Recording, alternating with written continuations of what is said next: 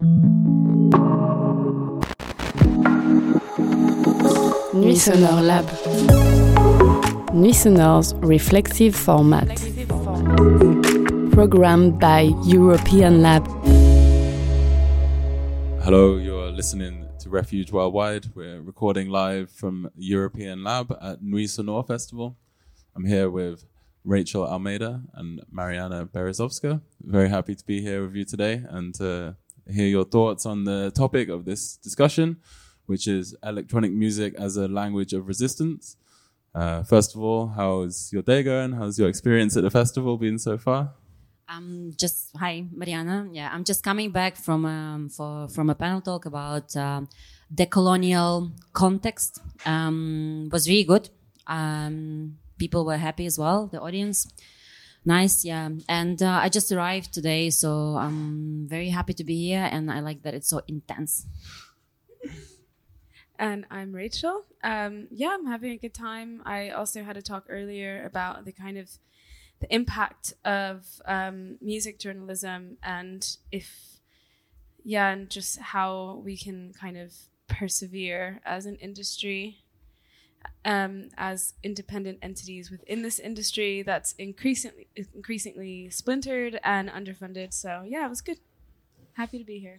Nice. So before we go on, maybe you can um, explain to the listeners a little bit about sort of your role within electronic music or the industry or the scene, um, kind of the day-to-day involvement, and more generally your um, yeah ex- how you kind of feel about uh, this topic in particular, and how you relate to um, activism or resistance in this context. I can start. Um, yeah, so I'm um, I'm Ukrainian, uh, Berlin-based uh, editor and um, writer, and I'm a co-founder of a music magazine called Borshch. And um, I've become very engaged with the social context uh, since the full-scale ev- invasion of Ukraine by Russia, and uh, I s- try to spend as much time as I can in Ukraine. I just came back from one month's uh, trip there.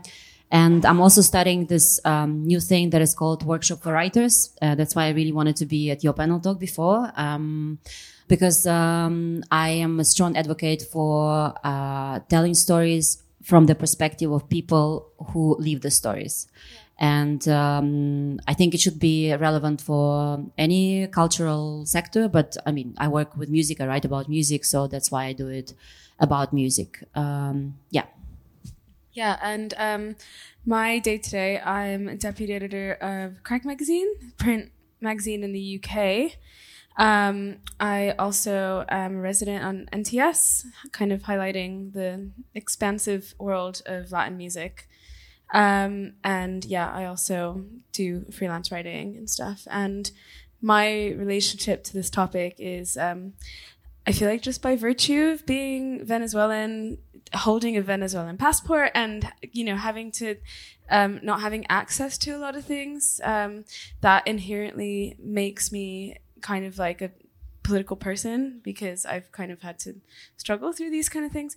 Um, and yeah, I also very much advocate what you said that I really believe um, I feel lucky that I'm in a position where I can commission people and commission writers. Um, not a lot of people who are from my background are in that position. So I'm a very big advocate for, again, letting writers and people of certain experiences take ownership of those experiences and of their own culture, which has been like, it, it's gotten a little bit better, but we're just, yeah, it's something that I think a lot of publications and and just the general public, general culture consumers are not really up to grips with just yet. And just one more thing I wanted to say about my how I relate to um, the word resistance is, um, um, I mean, I come from a place where there is a war, which is like unbelievable and inhuman. And I also come from a place where we love electronic music and I love clubbing and my friends love clubbing. And it used to be like a bit of more, I think, hedonistic lifestyle before the full um, scale invasion. But I mean, the social context was always there. And now I, um, me and my friends, um, like, um, hear a lot that, uh, electronic music or music in general, clubbing is not political. And we, uh, hear this repeatedly. And um, for me, being political doesn't mean reporting news or like saying that a dictator is bad and who the dictator is, Putin. But for me, it's like having an opinion, having uh, values and following these values in your work as a musician or a clubber or a DJ or a music writer. Yeah. Yeah. Thank you both um, for kind of explaining that. And yeah, so the topic today is um, is going to be kind of how well equipped the scene that we are in, that I guess everyone in this room and most people listening are also going to be a part of in some way. How well equipped is this scene to deal with the kinds of things that, um, yeah, the kinds of topics where resistance comes into play. That could be uh, a, a, war, as you just mentioned. It could be issues of, you know, more socio-political issues like ongoing stuff. Could be race, could be gender. Could, there's all kinds. It could be the climate um, crisis. Can be all kinds of different things which uh, affect us all. And I guess at some on some level, be, especially because of the roots of this music that we love, you know, where it's come from, which was obviously, um, you know, a, inherently political. Um, there is like an obligation for us today to kind of respect that and to carry on these ideas forward and make sure that our scene doesn't become just kind of escapist partying. Um, and I think there's a lot of ways in which our scene is really well equipped to kind of ta- tackle these issues, and others where it gets a little bit more complicated. Um, I think, uh, as you say, it's a yeah, like now as a Ukrainian, I guess there's a lot of uh, focus really on um, the electronic music scene, and as you said, it was really at a high point before the invasion. Um, how have you seen the kind of electronic music or clubbing community coming together? Um, to to fundraise or to raise awareness and how effective has like the efforts been I think the efforts and the community has been incredible. But I want to go back one step back to what you said about the electronic music being inherently uh, political. Um, and that we all love this music that has this uh, roots that belong to the marginalized communities. That's one thing, you know. But another thing is um, many of us uh, working in this industry now, we probably, you know, some of us don't have this background, but we still, we navigate through spaces and communities of marginalized people. And we have to take responsibility for this. We cannot just hang there, you know? Um, so this is important for me. And um, in Ukraine, what happened is that people who were um, communities in the clubs, around the clubs, in labels, uh, promoters, they many of them turned into these hardcore uh, volunteers, and that means uh, collecting funds, going to the hotspots, restoring houses, bringing um, food to people like in the occupied areas, making sure that people can get out of occupied areas. It's a crazy network. It's um, it's incredible, and uh, I think. Um, yeah, I mean, there's definitely a need uh, for more aggressive music. I can tell, um, but it's more about the community now, and that's my focus, I guess, in my work right now as well. Yeah. The more aggressive music, did you say? I mean, it's like uh, like um, electro is really like going on, like some drum and bass also became more popular, but I think it's like a global movement as well. Um, but there's a bit more like screaming, you know, so there is this need and, um, it's kind of punk, I guess. Yeah, but it's the focus is not because we love electronic music, so we will do all these uh, things to help people, but just because we're a community, and if it's not us, then there's no one else. And yeah, just to stay on that for one more moment and one more question, I guess I wonder how is the scene operating at the moment? Is it able? Is there still curfews? Um, and uh, is the scene able to still operate in a, a, way where everyone can enjoy the music? I mean, there's a very, very, very strict curfew. Um, at uh, midnight, everybody has to be at home, and it's uh, you know there was a curfew during COVID, but that was like you still could stay at friends, you know, and be like, uh, you know, you were more naughty about this sometimes, you know, but now it's so urgent and it's you can die outside you know it's it's not a it's not a joke you know it's um i was there now for one month and we had like this crazy shelling and you're just happy that you're home and you can hide in your bathroom or corridor or some people if they don't have it like well protected they go to the shelters. But it's like a necessity. Um and there are parties daytime which is um i mean the vibe is um it's unbelievable. It's not it's kind of like people are happy that we can still come together. I mean, I can tell, you know, I am not a fan of uh, sensational headlines and, uh, you know, like um, statements, but it's, it, you can really feel it. And for instance, now I was at the opening of a backyard of one of the like most famous clubs in Kiev, which is K41. And one of the DJs, uh, the closing the dance floor is in the army. You know, he just came on vacation from the army and he brought his friends who like one just lost his eye and everybody was dancing. And then, you know, like on the next night, uh, day, uh, like, um, there was also like this beautiful party, very minimalistic, but like beautiful. People make an effort because you only live once and you can really feel it.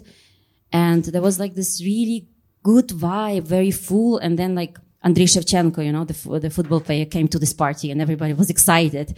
So you like, it's, um, it's not like sitting, crying, complaining, you know, it's not the place of a victim, which is really um, unique.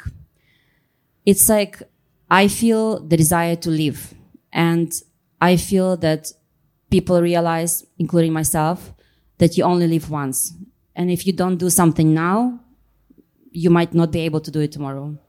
And I mean it honestly. Yeah.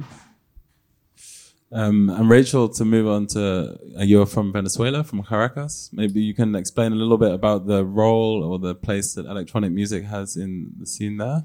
Yeah, it, it's really interesting. Um, the kind of like, um, yeah, Venezuelan electronic music, um, as I'm sure everyone in this house, this room knows now, is um, Changatuki Raptor House. That is like our very like specific brand of electronic music that has a kind of a lot of influences from other types of electronic music.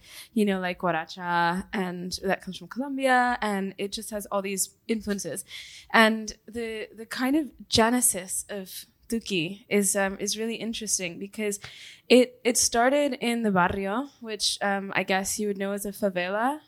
Um, it's a place very low income, ex- extreme poverty, to be honest, but a real sense of community.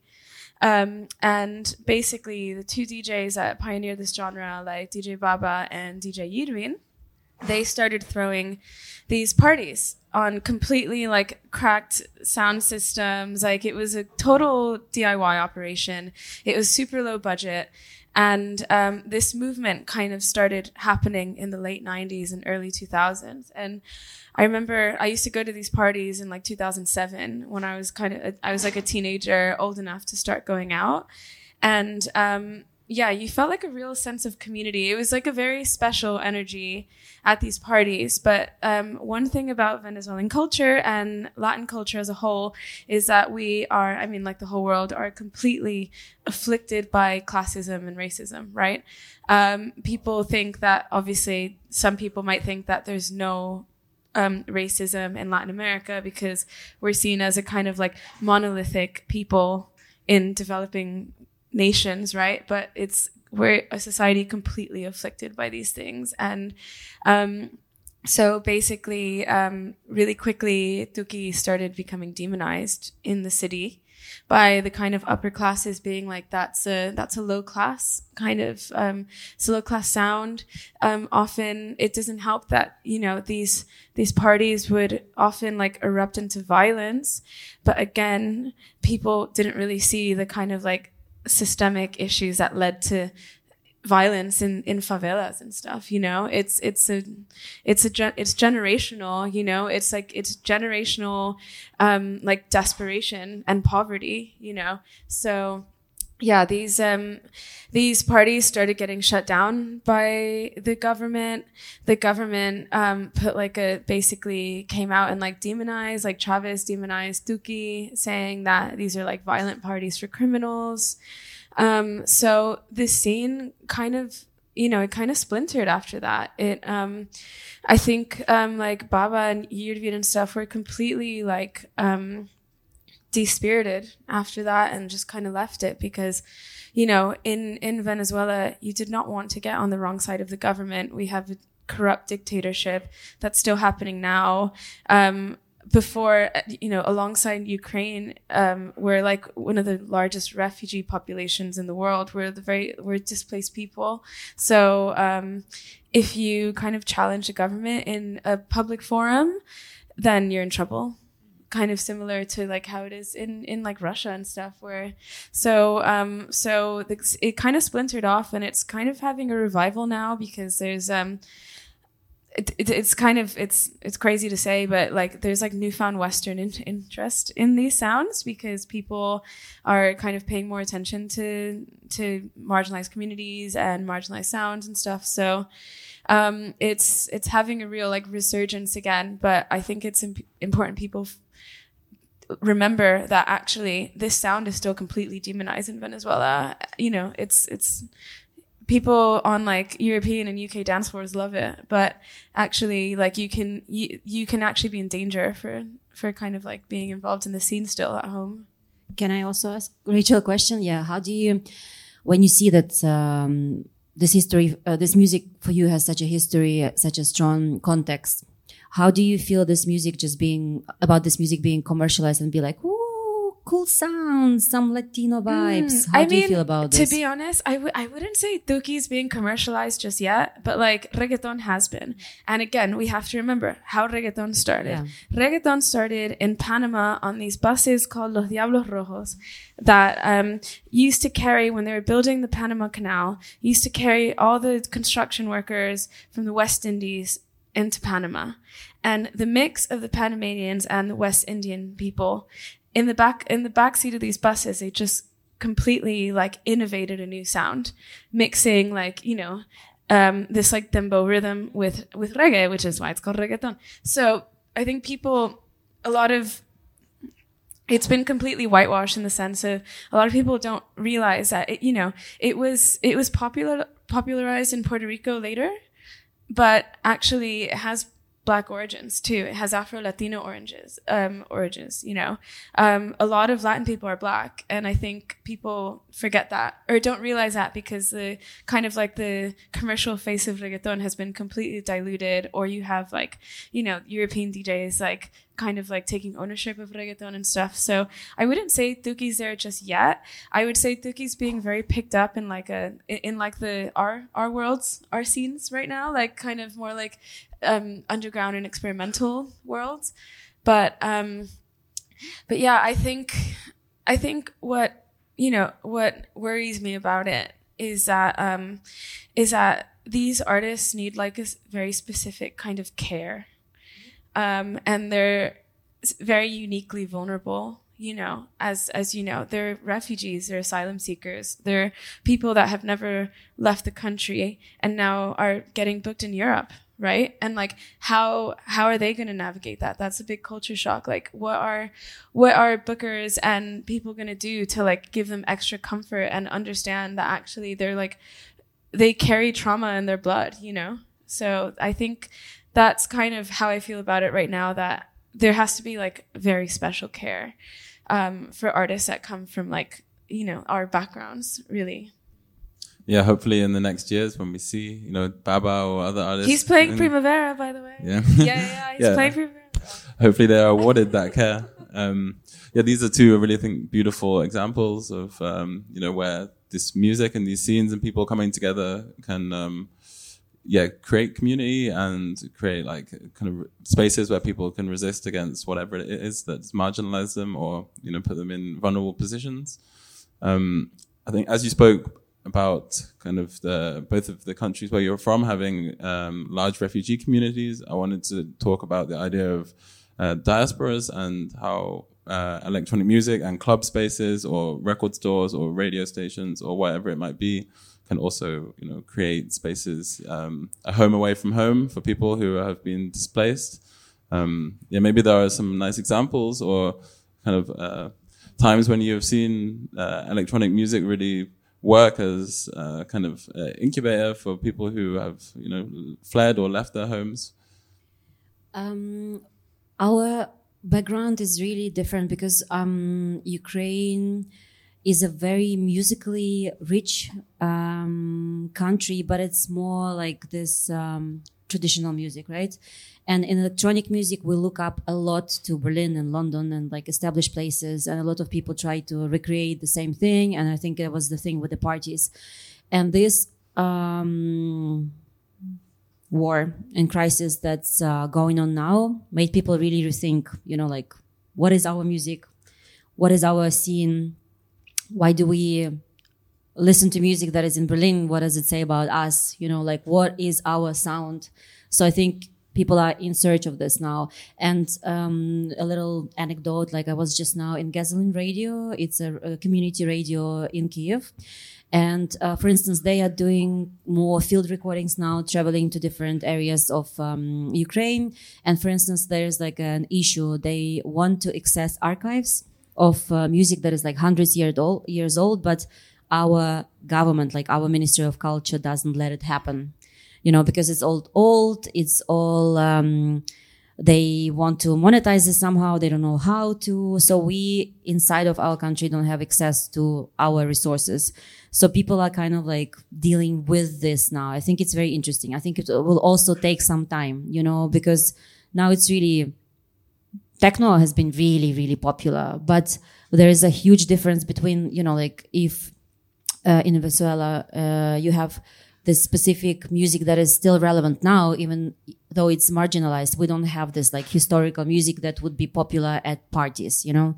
People kind of like, because now we have this, um, uh, renaissance of uh, self identity. Uh, people mix in some more ethnic things into um, like a party music, which is really nice, and everybody's like very hyped about this. But that's more like this need to resist to self-identify but i wouldn't say that's like a genre you know and in terms of you want to maybe add Oh, something I, I, I was going to add that there's also, um, obviously things have shifted now, but there used to be a culture of shame around, around, um, like traditional things and like traditional sounds and music and stuff. I think, um, both our countries are afflicted by like Western aspirationalism, like a lot yeah, of a lot, developing yeah. countries are. So I think that completely makes us um, like erase ourselves, even within society, our own societies. And I think recently, obviously, because things have like shifted, like culture has shifted, like just like general cultural discourse and stuff. We're we're now less ashamed to like actually be like who we are, right? Um, or maybe you know, I think shame is a part of it, but also, um, you know, like some people are in in immediate danger for being who they are, right? So, um, I think that's also kind of like helping us uncover like our actual like ri- the rich histories of the world of like every country that um has been you know stifled really Yeah, so I think um, like the a more accurate um, name for this discussion would be uh, music as a tool of resistance, of language of resistance, not only electronic. Uh, but of course, it's like so natural to use electronic tools right now and to rethink the music that you had in your area, and it's really beautiful. And we have this big issue uh, with language in Ukraine because um, you know because of Ukrainian and Russian language and the country being bilingual but uh, the like issue of self-identification ukrainian language like ukrainian language being um, abolished for years and being bullied and being like this second class uh, citizen language um, we have a lot of this coming into music as well. And uh, there's like a lot of very cheesy stuff as well. But i think it's fine you know? Like i think now the more the better. Just let's say what we want to say now and we will filter it later.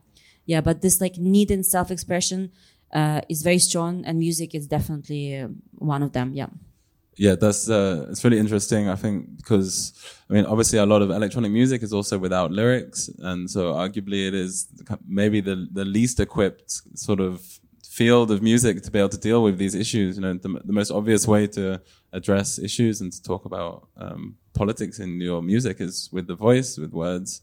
Um, with electronic music, it generally comes from the context of knowing who the artists are and the conditions in which this music was made. Um, yeah, I wonder how you feel about the kind of a track an, an instrumentals track's ability to convey a message without that um, you know without that background.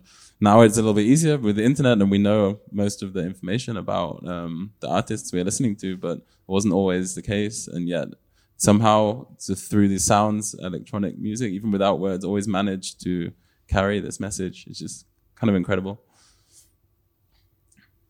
Yeah, I I would say that it's totally possible to convey that through electronic music. So you don't need words to feel something. I I, I think um, there's a lot of there's a lot of music that's like completely moving for different reasons. Like I, I would consider like you know there's a lot of ambient music that is super moving.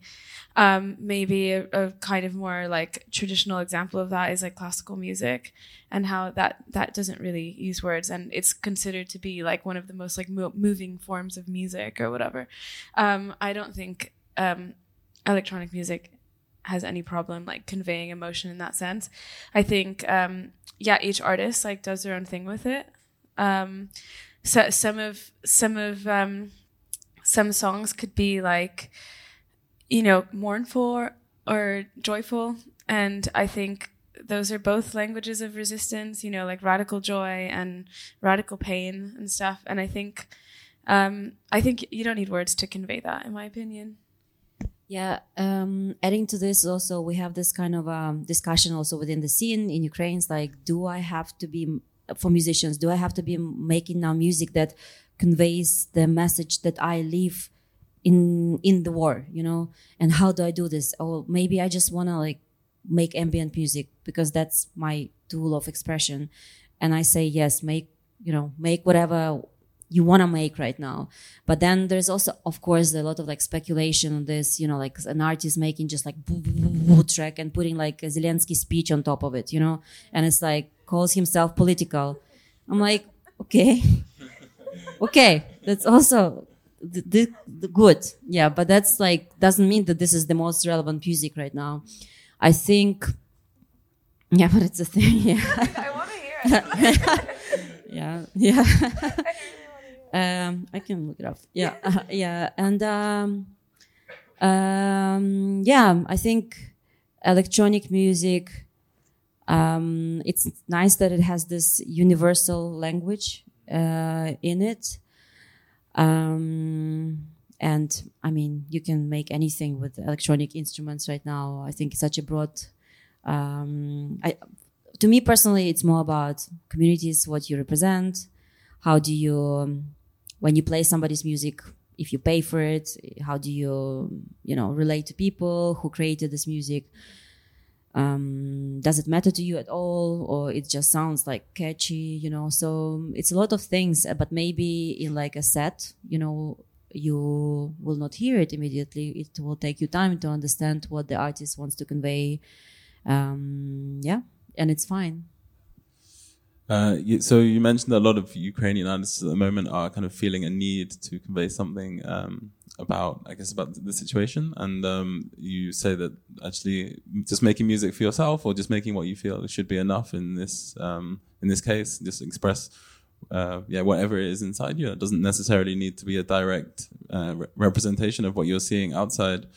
Um, I think today in the scene that we're in, there is a uh, a pressure on a lot of artists, maybe not everyone, um, but there is a pressure to engage with all the topics that are going on outside of music, and um, people are expected to have opinions on um, yeah all sorts of the socio-political issues that surround our scene. Um, whether or not they are actually informed about those issues or not, there's sort of a pressure to say something. Um, this has kind of good outcomes and also bad ones, in my opinion. I, I wonder how you feel about that balance. And uh, I, don't, I, don't, know who wants to start on this, but maybe. Um, I'd rather someone not say anything than say the wrong thing. Personally, I I I I, I think I I don't want to hear someone's opinion, for example, on like the political situation of Venezuela if they don't actually know about it. I, I, it's actually like it's fine. It's it's just not all I talk about either. I can talk about other things, you know.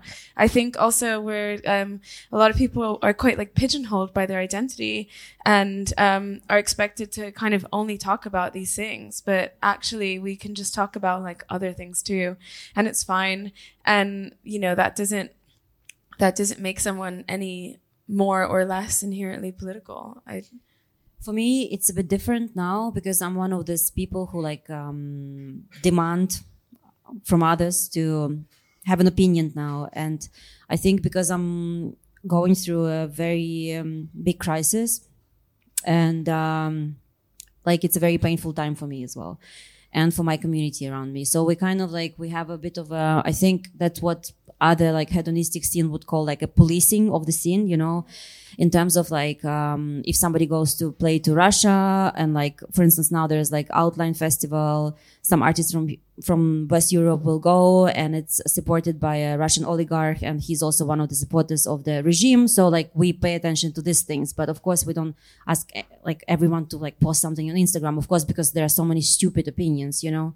I mean, like nobody's asking for your like opinion, but just like where, what do you stand for? Like where do you play? Who do you support? Like why do you like, how much money do you need to earn to like just like stop doing stupid things, you know? So this is for me, this is what we're kind of policing right now with a few friends. But I'm not saying that everybody should be doing this, but like, it, it is what it is right now because well, it's everyone um, has a responsibility, yeah. especially Yeah. with like a crisis that is is unfolding in a very like urgent and immediate way, like in Ukraine right now. Um, in Venezuela, we've actually just been slowly collapsing for the past 20 years. So it's a bit different, right? Um, right now, there's like, there's shellings, there's like real immediate violence happening right now. So I do, I do think, like you said, like people, people, A, should be informed, um, and they should have like a standing against this kind of like violence and oppression. But I guess in my case, I, I, I, I'd rather, yeah, I don't know. I think saying Chavez is bad and Maduro is bad is enough for me. I don't need to get into like the the kind of like the the intricate fabric of Venezuelan politics with someone that doesn't know Yeah, about it. I th- uh, someone someone saying like I'm really sorry that's that's wrong is is enough for me if they're not informed. You know. yeah, yeah. But I think well, yeah, my yeah. situation's different. Yeah, we're not getting it's- shelled. I, know, I think I think you know like now we're just in such a urgent situation and we're trying to use the um, intuitively not you know like not it's not like scheduled but like trying to use this momentum where people still pay attention to what's going on and where people like actually can listen to something for instance i try to tell stories of what i go through you know when i go to ukraine or my friends so it's not i'm not like uh, reporting what Zelensky is doing, you know. So, but for me, it's just like the war is really close from here. Not maybe Lyon, but Berlin, you know. It's so close. It's like I take a bus and I'm home, you know. And it's like it's so close. How can you just ignore it, you know? And then there is like the initial, yeah, like I, I know that's like, then we can, of course, everybody can tell me, but what about this? What about this? I get it. Like, I, I know, but I don't have the resources sometimes for everything, you know? And, um, it's also quite difficult in Berlin. And, um, I will not comment much about this because I'm not an expert yet, but I will get in, into this yeah, yeah like it's the um, like liberal far leftist scene uh, of berlin that is like the techno scene is built on and they are pacifist whatever that means today and they have like these people who deconstructed german history and they cannot support anything connected with war anymore and like the dialogue is really failing there. And um, there is also this uh, problem that many Berlin DJs used to go like to Ukraine to play. Many of them actually survived uh, COVID because it was less strict in Ukraine as well. Made their careers. Oh, yeah, I know a few. yeah, yeah, yeah. And then they just like disappeared, you know, and it was really painful uh, for the Ukrainian community. But it also made them rethink a little bit this cultural connection, you know, especially with Poland, where it was out of question what you support and what you don't support, and that you have to protect yourself to survive. And um, this kind of uh, cultural dialogue is happening now. You know, like um, not to look up so much at EasyJet um, uh, tourists from Berlin because there's no EasyJet, there are no planes, uh, but also those DJs who just left, who made their careers and left because they keep earning money somewhere else. They don't care. But this is also another thing that we are really rethinking now, and it's um, painful. Yeah.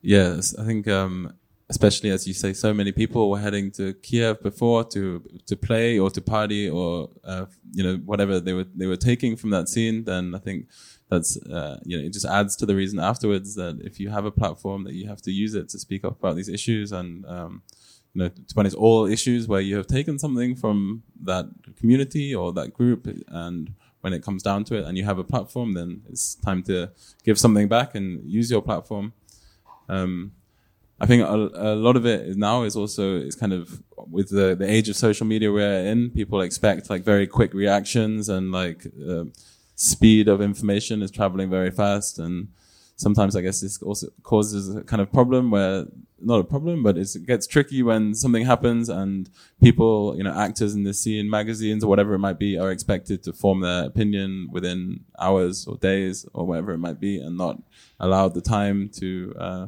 you know, kind of reflect, construct what they think is a, the right way forward. Um, I think in the situation of Ukraine, it was so obvious that you know fast support was needed, and you know it wasn't really time to wait and say, "Ah, oh, should we throw this fundraiser or not?" Like it was just.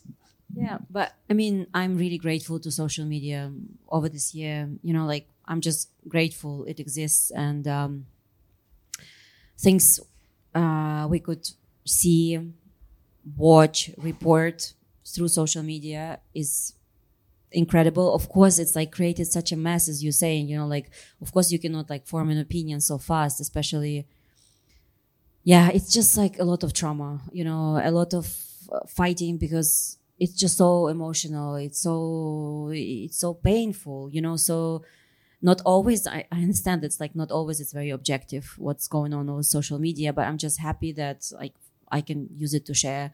And, you know, like, sometimes I think, and it's also some kind of a form of self gaslighting, I think, is like, but I am Ukrainian, that's why I'm doing this. But if I were German, maybe I wouldn't be doing this. And it's like, it doesn't really matter. You know, if I had friends somewhere, I would be doing this. And you were like coming to Kiev, calling this your family, like best crowd in the world. Like, oh my God and like well, putting this uh, like this taking these uh, photos in front of K41 and like ah and then you just disappeared. I mean, come on, you know, it's not about war, it's not about politics. It's just like some human factor. Yeah. Yeah, I think the kind of historically the the dance floor has been like the center of um, sort of activism in the club scene. But I wonder if now, as dance floors become more and more sort of escapist, and if the centers of these conversations is actually places like uh, like social media or for example at this festival there is the dance floor somewhere and then there's a separate lab and conference you know where we have these discourse programs. And uh, i feel like this you know these conversations are taking place side by side to the dance floor in a way now. And um, maybe that space is yeah it is becoming more escapist and the conversations are giving their own given their own room to exist next to it? Yeah. I mean, we're like a 15 minute walk away from the dance floors right now. you know, it's we're very far away from, you know, but no, I mean, obviously this this festival is nice, but um, but yeah, I mean, it's it's tricky because um, I think we're also seeing it from a very um like kind of Western perspective, if I'm being honest. Like the way we're like even analyzing like the dance floor as a place of activism happening alongside alongside places like this room where there's discourse happening. Um, a lot of countries don't get that choice. There's no there's no distinction. Um, the the dance floor or wherever these like places of communion are happening, that is the only place they can do it. And a lot of them are against all odds. Again, you know, um, like constantly fighting to exist. So um, yeah, that's that's one thing as well that I feel like we have to constantly remind ourselves that we, even though we we come from these backgrounds, like we're, we're I you know I feel I feel lucky to be here, really compared to the things that I know that are happening at home, and um, and yeah, it's just something to remember that you know in in our countries there there is no like nice place to talk about this. Like the the the activism and the discourse is happening like on the dance floor on the streets on the front lines. You know it's it's actually happening in real time and i think it's just important we remember that because i think we, a lot of us can get caught up in these kind of like very abstract conversations. But um, the conversations we're having are off the back of like real world consequences and and material things you know? Yeah that's a great point. Thank you. I agree. Yeah. Um, I wonder if there's ever like a case to say using these spaces, the dance floors, etc., as um, you know, like a means for uh, fundraising or whatever is inappropriate. You know, I personally would say no. Like, um, but there's a there's, I mean, to give one example, recently when there was the earthquake in Turkey and Syria, we did a Refuge Worldwide fundraiser event in yeah in Berlin and yeah, exactly. With, together with Root Radio and Alhara, and it wasn't even a party actually. It was like down tempo music, and we had a art market and stuff. But online, I guess it looked like a party. And there were a couple comments that it was inappropriate for us to be coming together in a club in order to fundraise and mourn. So what's better? Should we go to a restaurant? Like I don't understand. Like what I don't understand the policing of like these kind of spaces. Like I think um, if it's just a room, right? Yes. Any place we're in is just a room. It's no different to where we're sitting here or if we go to someone's house or whatever. Like if we're all coming together to fundraise for a cause, then who cares where it is? And like why why why should why should fundraising always have to be steeped in like just like like complete like mourning. Obviously we are mourning for these tragedies that are happening in the world, but why can't you know, why can't someone who's Turkish or Syrian come into a space and experience joy, like you know, if they want to. And if we're like, you know, if we're fundraising for something, I, you know, I don't know, I don't agree with that person. It's also, you know, like um, come together and have joy, but also, you know, it's not that people organizing these fundraisers. It's not that they never organized parties before and then suddenly they organize parties. And it's, it's not like, a celebration, right? Yeah, it's just it's, something that you do, you know how to do, and you will bring your community who cares for what you care. So I think it's very strange to just stop doing what you used to do because that's what you do best and what that's what will bring you people. Yeah. yeah. We just everyone should just use the tools that they have to help, right? If you are a doctor who can go and volunteer somewhere where there's been a natural disaster, then that is a tool that you have to go help. If you are a club promoter and the tools you have are to put on a club night to raise money for victims, then that's what you should do to help.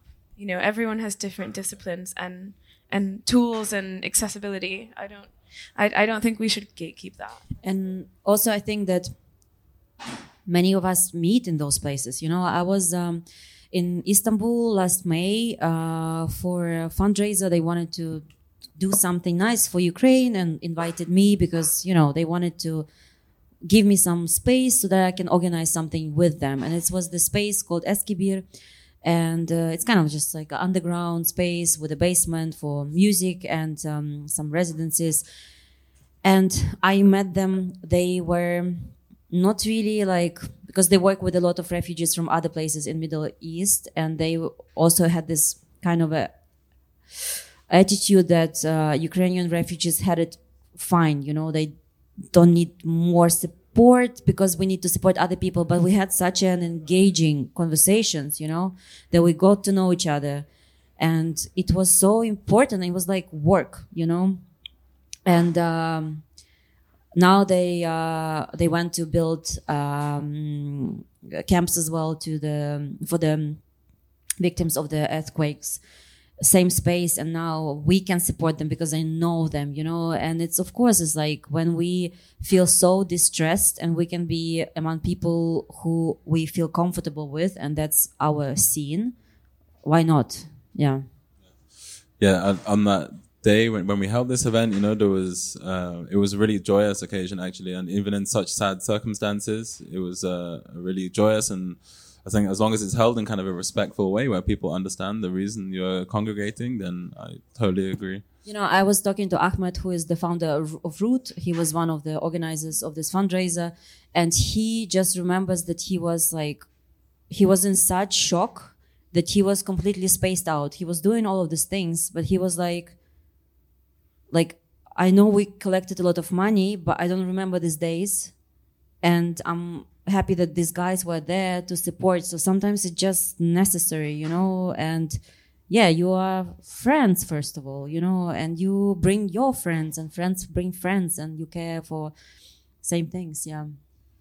Um, yeah, so the tools that obviously we, you know, we're all using our tools as we were a promoter in that case, but you, your kind of day to day jobs is within music journalism. Um, so I'm curious about when it is appropriate to use that as a tool to spread a certain very, you know, activist or political message. You know, when does something, um, because I guess as you know, Borshch or Crack, you're not reporting on uh, news, you know, every day. It, um, Yeah, we we don't report on I guess like like actual news, like like crisis news, how like the the news would report it. Um, but um, the, I mean, we still have a responsibility to touch upon these subjects in our editorial. And you know, it might not mean um, reporting on like the latest earthquake that happened, but it does mean um, you know, um, like platforming artists from this region, you know, that that's that's that's what we can do, and that's a tool that we were able to use to do. Um, I don't think music journalism is frivolous. I don't think it's less than than other forms of journalism. Um, we might not be like um, maybe like traditional reporters like other news outlets, but I think um, I actually think um, our role as music journalists um, is just as important because we're not just conveying the facts, but we're like we're transmitting like and conveying this like humanity, which is ultimately what like makes the world go round. You know, I think um, I think our role is super important in, in this. I think we have a big responsibility to be on the right side of these issues and conflicts and whatever. And um, yeah, I think you know, I think we have a really important role in platforming, you know, in, in like a profile, for example, of an artist. Like if these issues get spoken about, that is, that's still reporting, you know, it's reporting. Yeah, for me, it's I always feel a bit um, intimidated by the word jur- journalist. I always say that I'm right a writer because it gives me a bit more like it relaxes me a bit more. Uh, but I also see myself as a creative in this industry. You know, I write, I uh, go to the radio, I play music, I play music sometimes somewhere else as well. I don't like have a like I don't draw a line. I'll do like workshop for writers because I want more writers about around me. I always like want to have people around me.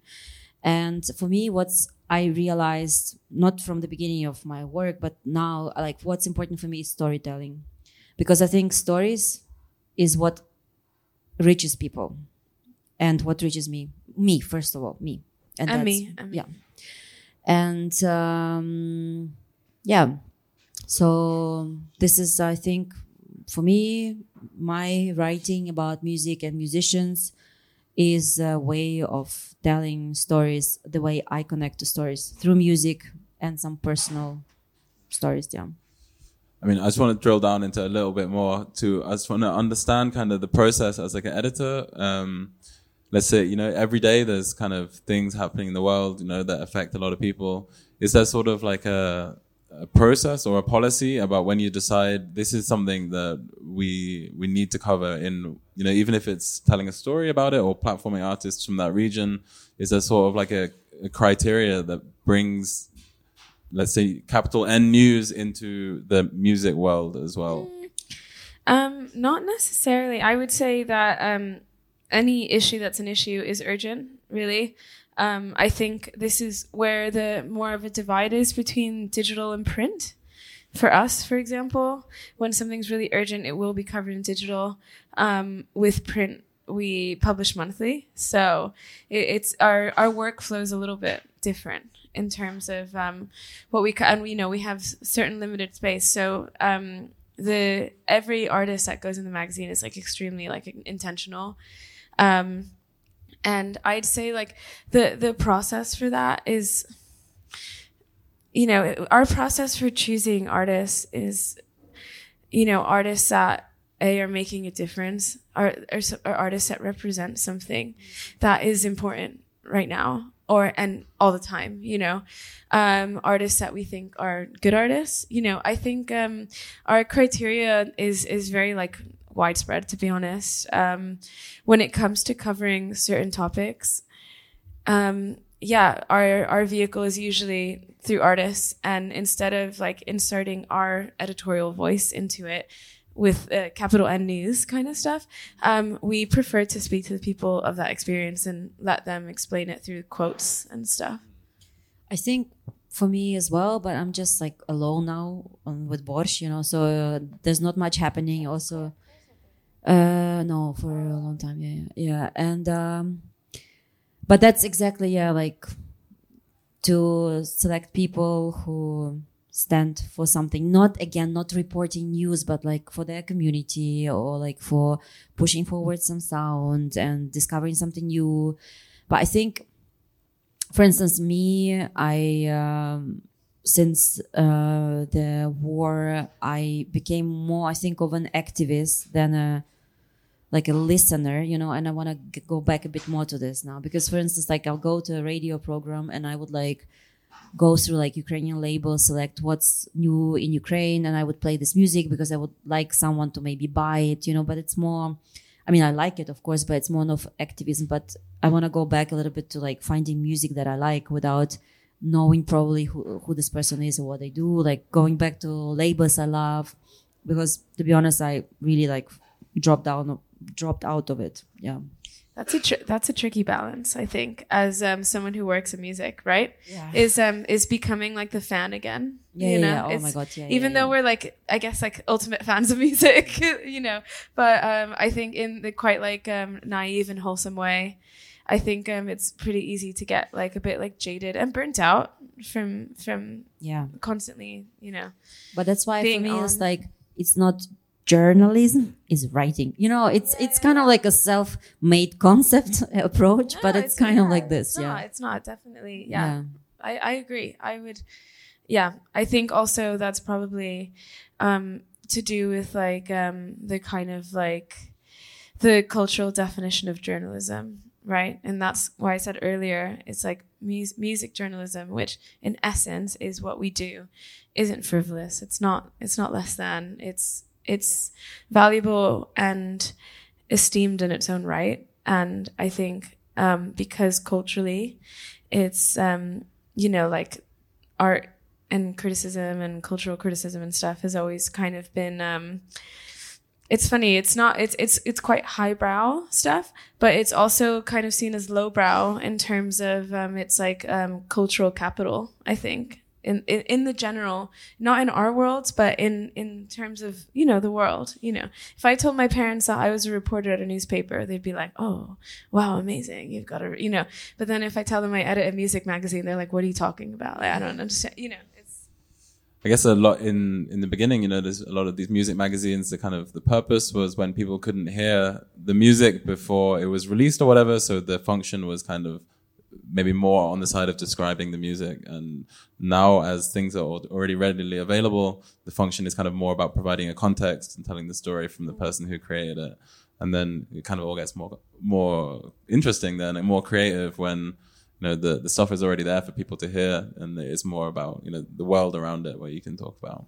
Yeah it's, it's artist led now rather than i guess music led right? That's a, a good way of saying what i said in five sentences.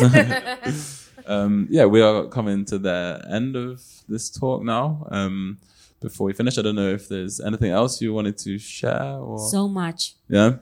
But next time. Yeah. well, thank you so much. I know it's also not the not such an easy topic to discuss. You know, something that can be quite heavy. So I want to thank you both for Thank you. sharing and Thank you being for here. giving us space to Yeah, share this. I think same. it's always good. It's always healthy. Yeah. Yeah. That's Thank you. pleasure. Thank you.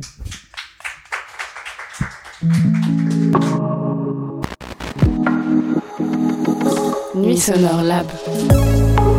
Nuits sonores's reflexive format. Programmed by European Lab